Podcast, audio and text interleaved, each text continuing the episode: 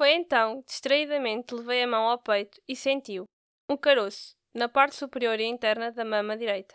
Achei esquisito, mas naquela altura não liguei, nem disse nada. Havia muitas outras coisas mais importantes a acontecer comigo.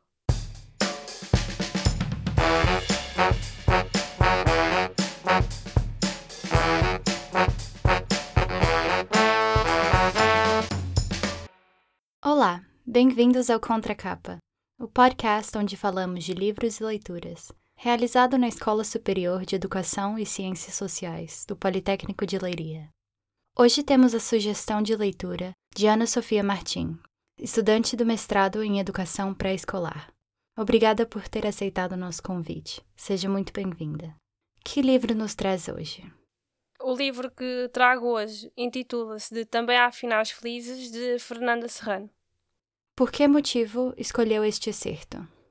Eu escolhi este certo porque fala de uma doença que é o cancro da mama e por vezes descobrem por mero acaso. Neste caso foi a, a Fernanda Serrano descobriu por, por acaso. Do que fala este livro?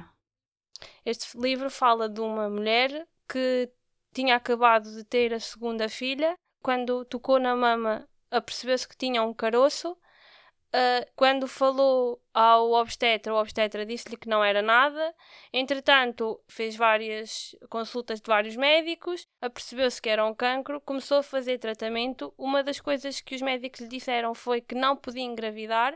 No entanto, enquanto ela estava a fazer os tratamentos, engravidou da terceira filha. Foi um turbilhão de emoções, porque ela não sabia o que havia de fazer, não sabia se havia de resolver o cancro e para decidir se continuava com a gravidez ou não, tendo um filho de dois anos, uma filha muito pequenina, acabada de nascer, e vinha uma terceira filha a caminho.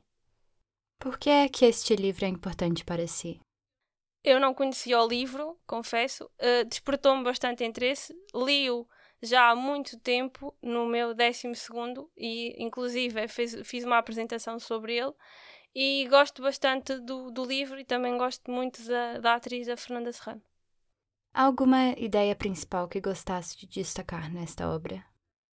É um livro que faz-nos pensar e fala sobre uma doença que acontece, infelizmente, e para o qual ainda não há cura e por vezes as mulheres não se apercebem do que se passa e por vezes fazem exames ou vão tocam no, nos peitos e é preciso terem atenção porque por pequeninas coisas às vezes é uma situação complicada e sobretudo quando se passa por um cancro de mama e se tem um filho ou se está grávida às vezes é complicado decidir e o que é que pesa mais?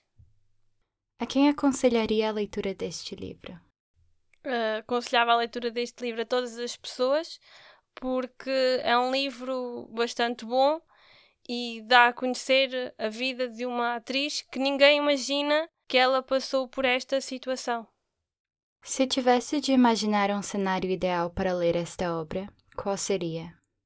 Uh, não tenho assim nenhum lugar específico, pode ser num quarto, na praia. Eu, quando conheci o livro, por acaso foi na, na praia, uma senhora também estava a lê-lo e despertou-me bastante curiosidade em querer lê-lo. E eu acabei por eh, comprar o livro e li-o assim muito rápido. e, por fim, que palavra ou palavras escolheria para definir este livro? Um livro muito emotivo e de autobiografia que dá para conhecer um bocadinho do que é Fernanda Serrano e a doença pela qual ela passou e que felizmente ultrapassou e a filha veio ao mundo saudável.